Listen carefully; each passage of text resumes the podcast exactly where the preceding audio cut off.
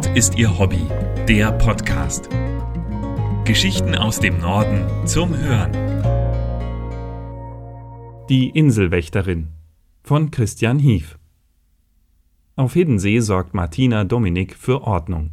Und obwohl die Insel für den Autoverkehr gesperrt ist und das Blaulicht bislang ausblieb, gibt es für sie einiges zu tun. Ihr Revier ist knapp 17 Kilometer lang und maximal 3,7 Kilometer breit. Die meisten Wege kann Martina Dominik mit ihrem Dienstfahrrad absolvieren. Das hat den großen Vorteil, dass man mit den Inselbewohnern schneller ins Gespräch kommt. Man sei hier Mädchen für alles. Die Leute wenden sich bei allen möglichen Fragen und Problemen an einen, oder sie wollen einfach nur einen Schnack halten, erklärt Dominik.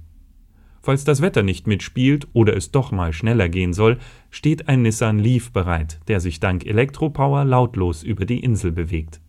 Dabei müsse man schon ein bisschen aufpassen, dass die Fußgänger und Radfahrer einen wirklich bemerken und einem nicht vor das Auto laufen, erklärt Martina Dominik. Die Unaufmerksamkeit der anderen Verkehrsteilnehmer nimmt sie gelassen hin, schließlich muss man in Hiddensee nicht unbedingt mit herannahenden Autos rechnen. Nur wenige Fahrzeuge von Zulieferern, Handwerkern oder Paketdiensten sind per Sondergenehmigung auf dem acht Kilometer langen Straßennetz unterwegs. Das Reichweitenproblem von Elektroautos ist hier keines. Im Gegenteil, den Nissan kann sie bequem an der Polizeidienststelle aufladen, mit einem konventionellen Polizeiauto müsste sie zum Tanken mit der Fähre nach Rügen. Bevor die Kriminalhauptmeisterin ihren Dienst auf der Insel angetreten hat, war sie bei der Kriminalpolizei in Schwerin. Der Kontrast könnte kaum größer sein. Während es dort um die Verfolgung schwerer Straftaten ging, war in Hiddensee das Blaulicht und Martinshorn ihres Nissans noch nie in Gebrauch. Nur einmal hätten sich Urlauber ganz aufgeregt gemeldet, weil sie glaubten, einen menschlichen Knochen in den Dünen gefunden zu haben.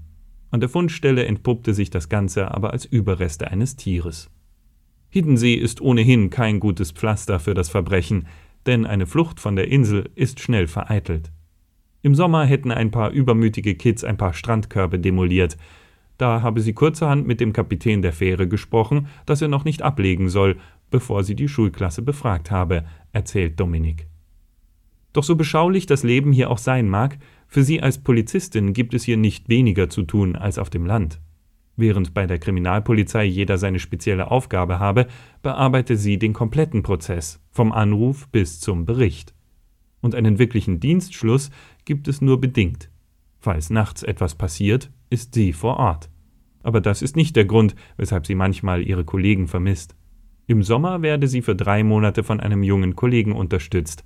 Das sei schön, sich mal wieder unter Kollegen austauschen zu können, sagt sie. Trotzdem mag sie es, wenn im Herbst und Winter auf Hiddensee die Ruhe wieder einkehrt. Nicht, weil ihre Arbeit dann weniger wird, sondern weil sie die einsamen Strandspaziergänge mit ihrem Hund so liebt. Auf dem Weg zur Arbeit blickt sie dann über das Meer und denkt, Mann, was ist das für ein schönes Fleckchen Erde. Mehr Geschichten aus dem Norden gibt es auf nordistierhobby.de. Dort finden Sie auch Bilder und Videos zu den Artikeln.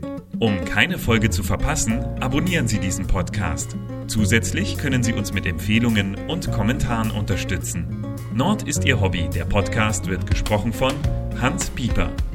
Der Podcast ist ein Angebot des ADAC Hansa e.V. Amsingstraße 41 20097 Hamburg. Verantwortlicher im Sinne des Presserechts ist Christian Hief.